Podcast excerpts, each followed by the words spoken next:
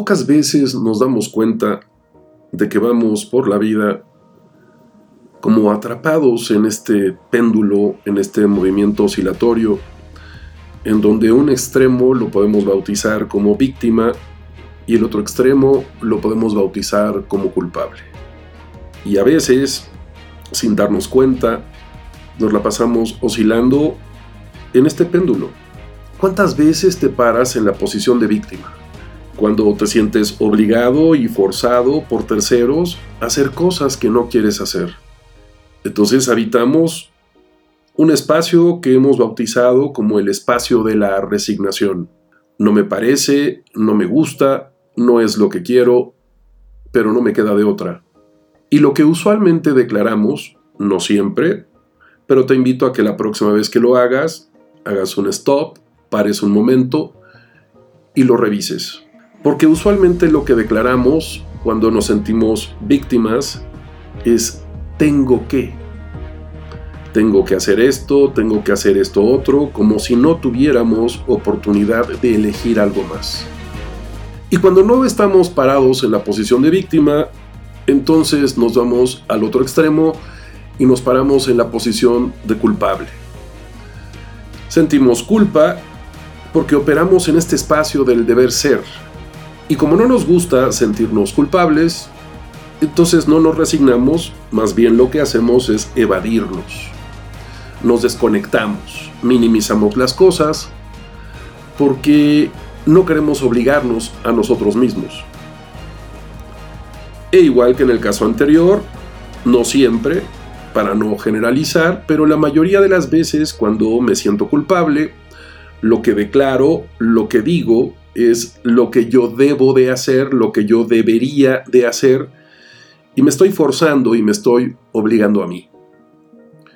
Y la verdad es que no es nada cómodo estar atrapados en este movimiento oscilatorio en donde me siento víctima, pero luego me molesto y me enojo conmigo porque no puse límites y entonces me siento culpable, pero luego digo, ah, bueno, sí, pero el otro me está presionando, es que el otro me está forzando, entonces me vuelvo a sentir víctima, sí, pero yo debería de poner límites y otra vez culpa y tal pareciera que entonces quedamos atrapados en este péndulo de la vida entre víctima y culpable.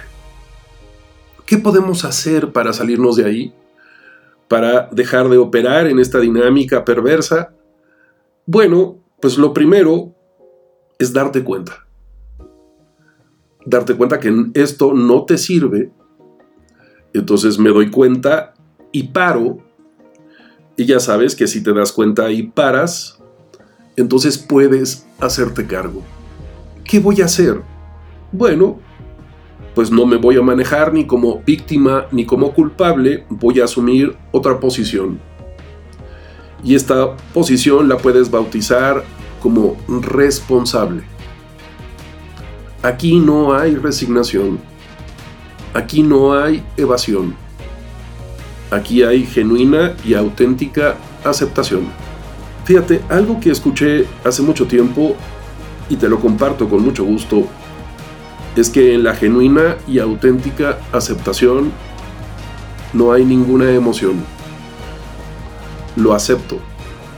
Y cuando acepto las cosas, cuando asumo la responsabilidad, entonces no tengo que hacer las cosas y no debo de hacer las cosas. Alguna vez alguien me dijo, Santiago, no estoy de acuerdo porque yo tengo que llevar a mis hijos a la escuela o yo tengo que pagar mi tarjeta de crédito.